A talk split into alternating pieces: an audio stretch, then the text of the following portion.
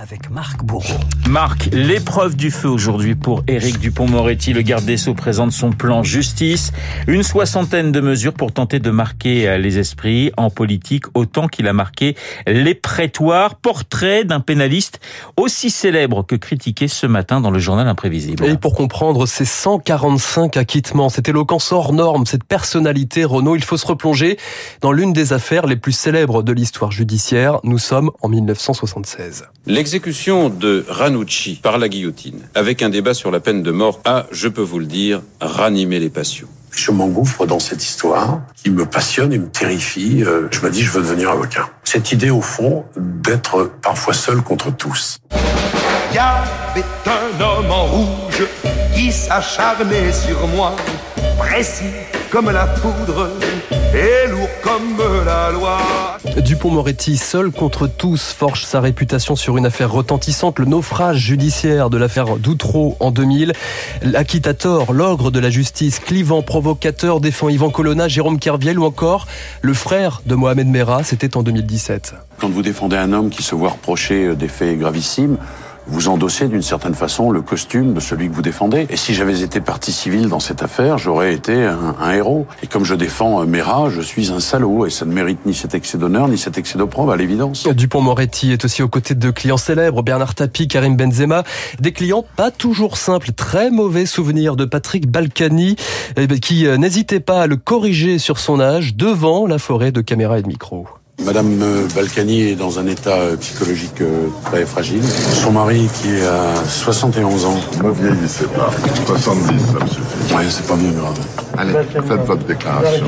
Voilà, pas terrible. Hein. Dupont-Moretti, ultra... Ça cassait un peu le... Ça cassait un peu le mythe. Voilà. Dupont-Moretti, ultra médiatique, hein, tout de même, ultra présent dans les salles d'audience, une boulimie dont il parlait il y a quelques années. Continuer à être désigné, je devrais presque dire en subliminal, à être désiré. Il y a aussi une quête permanente de séduction, de reconnaissance. On ne s'expose pas publiquement par hasard. Si on le fait, c'est qu'on a besoin d'une forme de reconnaissance. Très égotique, très narcissique, évidemment. Bon, que vous n'aimiez pas les avocats médiatiques, on est quitte, je vous aime pas non plus. Et nous ne partirons pas en vacances ensemble au mois de juillet. Ça, c'est dit Dupont-Moretti superstar et bête noire des juges, hein, comme le montre cette audience filmée. Un profil qui agace les magistrats autant qu'il les tétanise, de l'aveu même de l'ancien juge Serge Portelli. Quand euh, Dupont-Moretti débarquait à Toulouse, à Lille ou à Strasbourg, euh, il fallait chercher un peu les avocats généraux pour euh, lui donner la répartie. On se bousculait pas, tout le monde le savait. Il fallait bien qu'il y en ait un qui aille au feu. Je vais vous proposer de reprendre l'affaire. Il est jugé où en appel Viguier? Albi. Président d'Albi, je le connais, je lui sers plus la main. Pourquoi? C'est pas un honnête homme, il m'en a déjà condamné deux qui avaient été acquittés en première instance. Dupont-Moretti, robe noire contre robe rouge, dans les prétoires, mais aussi au cinéma.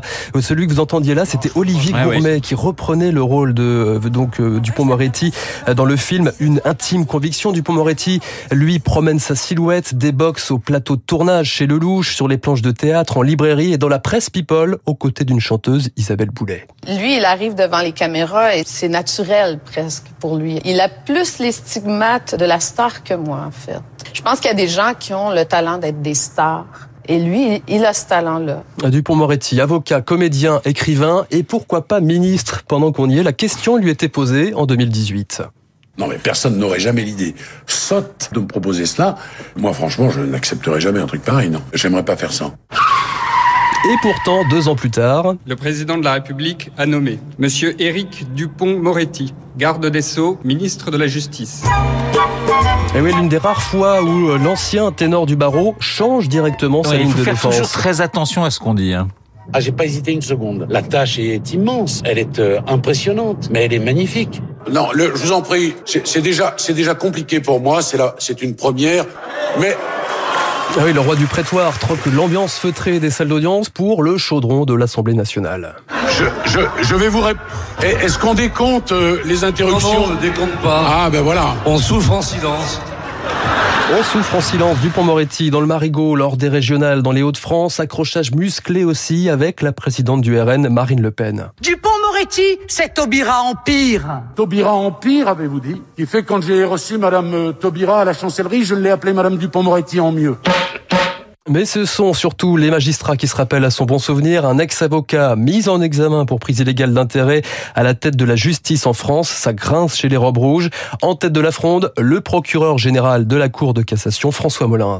C'est pas la magistrature qui est en danger, c'est l'indépendance de la justice. C'est tout à fait différent. C'est la démocratie qui est en danger, François Molins? On peut se faire du souci. C'est la raison pour laquelle on a souhaité alerter effectivement sur ce qui se passait. Akitator, qui bataillait seul contre tous, va devoir maintenant chercher l'unanimité. L'ancien ténor du barreau s'apprête sans doute aujourd'hui à livrer l'une des plaidoiries les plus difficiles de sa carrière. Voilà, le journal imprévisible de Maître Bourreau ce matin. Vous avez fait des études de, des études de droit, vous? Études de droit, mais je me suis rapidement arrêté. ah, bah écoutez, vous aviez été, je pense, un très très bon avocat. Ouais, pas sûr. On ne sait jamais. Pensez à une reconversion, vous savez, les choses peuvent aller très Ah très oui, vite. jamais. Merci Marc. En tout cas, je vous dis à demain pour un prochain euh, journal. Il est 7h55. Dans un instant, nous allons retrouver euh, Monsieur David Barou pour son décryptage. Nous allons partir du côté de Las Vegas. À tout de suite.